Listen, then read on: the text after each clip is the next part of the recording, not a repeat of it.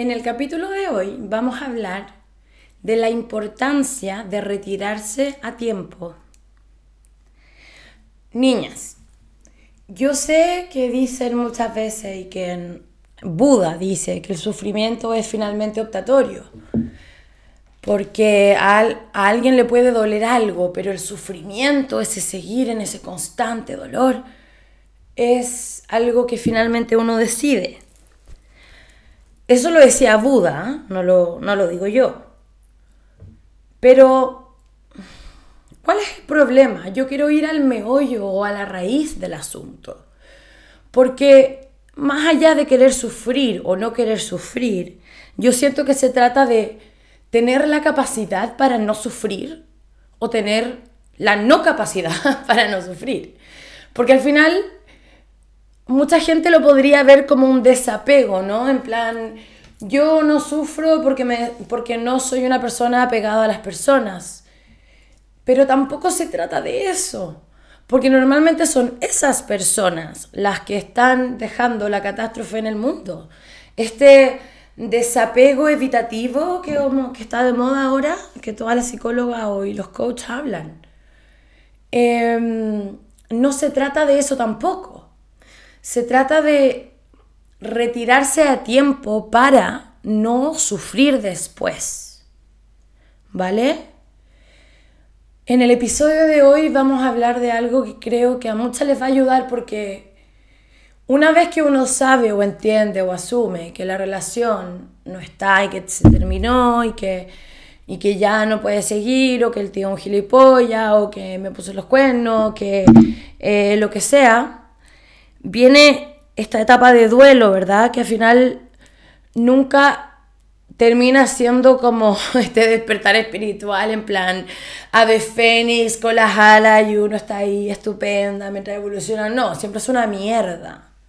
Entonces, la pregunta del millón de dólares es, ¿por qué estoy sufriendo sabiendo que el tío es un gilipollas? Por esto porque no nos estamos retirando a tiempo. Entonces vamos creando apego. Vamos a partir desde un principio. Las red flags. Hoy día tuve siete pacientes, siete niñas preciosas, capaces de conseguir lo que quieran en su vida. Y ambas siete estaban en esta idea, visto en distintas perspectivas, pero en esta idea de apego, en esta idea de pretender que el otro te dé lo que tú esperas que te dé, ya sea pareja, familia, relación de trabajo. Entonces, cuando uno parte una relación o cuando uno parte un, un trabajo, cuando uno parte en el fondo una nueva experiencia, uno tiene que saber cuáles son las red flags. La cabeza tiene que estar completamente activa. O sea, a ver, la gente, yo no estoy a favor de las drogas, pero la gente que además ocupa las drogas en plan de, de recreación, recomiendo no hacerlo cuando estamos partiendo un proceso, porque las personas necesitamos estar absolutamente lúcidas cuando vamos a partir un proceso. Entonces, cuando conocemos a alguien, para darle ya la parte romántica, ya que nos gusta la mujer, andar ahí flagelándolos. Ah. Entonces, aparecen estas red flags, ya sean del tío o ya sean mías.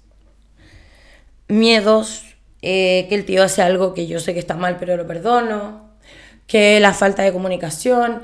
Y son todas estas red flags que estamos viendo en un momento que luego son la razón por la cual terminamos la relación, pero no importa en ese momento, no las vemos.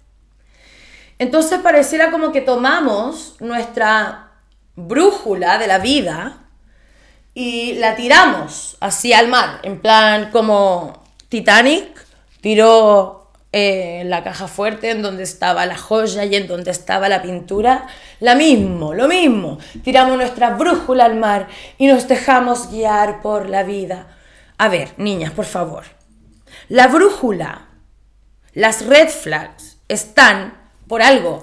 Si no, no existirían eh, cuando estamos conduciendo los signos stop o en el semáforo el signo, la luz roja. No, no, existiría eso. En la vida es lo mismo. Entonces, cuando no estamos escuchando nuestra brújula y, nos, y entramos en una relación por sentimiento, porque nos mentimos a nosotras mismas que es una tontera porque no va a pasar nada más, pero después me termino enganchando. Cuando mi yo racional me dice no, pero luego voy y lo, y lo veo. Todo eso me está diciendo a mí que no estoy siendo real conmigo misma y que me estoy traicionando. Si me estoy traicionando, estoy tirando mi brújula al mar. Entonces las red flags están ahí. La importancia de retirarse a tiempo está porque además lo vimos desde un principio. Lo que pasa es que no le dimos valor porque nos importó más el sentimiento. ¿Por qué nos importa más el sentimiento? El sentimiento nos importa más porque finalmente, yo lamento decirlo así, no estamos fascinadas con nuestra vida, ¿no? Entonces aparece alguien que pareciera como revolucionar todo, pero cuando revoluciona todo y yo me entrego a él, yo pierdo quién soy. Entonces cuando el tío se va, ¿quién coño, queda? ¿quién coño queda? En cambio, puedo hacer eso o entrar a una relación ser yo misma y cuando el tío vaya haciendo todas estas red flags, darme cuenta y cambiar.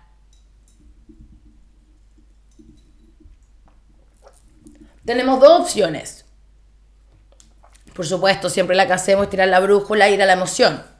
Porque pareciera que no estamos tan fascinadas con nuestra vida o no hay algo en nuestra vida que nos dé esa emoción. Pregunta el millón de dólares, ¿qué significa esa emoción? ¿Qué significa esa fascinación por, ah, ¿qué encontré? ¿Qué tesoro encontré? Porque yo entiendo que a nivel eh, biológico estamos hablando de dopamina, serotonina, yo lo entiendo, pero a nivel de cuento en tu cabeza, a nivel mental, la historia que te contáis, que te cuentas del tío, ¿qué realmente estás tratando de suplir? Porque eso es lo que tenéis que sanar. Entonces conoces a un tío lo pones en el pedestal porque te das cuenta que te suple A, B, C y D. Listo, lo pongo en un papel. Tengo que cambiar A, B, C y D. Y cuando el tío haga algo ridículo, lo quito porque yo ya sé que tengo que, hacer A, B, C y D. Pero ¿qué es lo que hago? En vez de hacer A, B, C y D, continúo la relación. Porque es más fácil, porque me entrega cariño, porque ay, qué bueno, porque me entretengo, porque ay, qué bueno. ¿Y dónde está la parte racional? ¿Y dónde está la parte emocional? ¿Y dónde está la conciencia de la mujer adulta que toma las decisiones que tiene que hacer. Porque si no estamos actuando como niñas, como siempre a veces nos pasa y le damos el timón a la niña por la emoción y creemos lo que es increíble y volvemos a creer en la de los dientes y volvemos a creer en Peter Pan y volvemos a creer en la creencia y en realidad vamos viendo la tormenta acercarse pero no le hacemos caso y de repente, boom, estamos en la tormenta perfecta. ¿Y ahora qué? ¿Cómo componemos, cómo recompensamos esto? Por eso es tan importante retirarse a tiempo. Para no tener que vivir toda esta descomposición energética y cansancio físico, mental, espiritual para tener que transmutar nuevamente otro miedo, nuevamente una emoción, nuevamente. A ver, tía, niñas, la intuición está para algo. Si Dios no la creó para molestar, así en plan, a ver, no, estoy aburrido, ¿qué voy a hacer? Ah, ya, le voy a hacer, voy a crear la intuición. Solamente para nada, porque me estoy aburrido. No, la intuición sirve para cuando te dices no es porque es no. Y la emoción es la niña y la mujer adulta le hace caso a su intuición y a su brújula. No estoy pidiendo terminar la relación, pero vamos más lento. ¿Qué me tienes que enseñar? Y lo trabajo en mí. Y cuando lo trabaje en mí y el tío siga, vale, guay, check. Pero si es que lo trabajo en mí y el tío no sigue, es porque no tiene que ser. Y estamos sufriendo, tal cual dice Buda, porque queremos. Porque sabiendo lo que tenemos que hacer, no lo hacemos.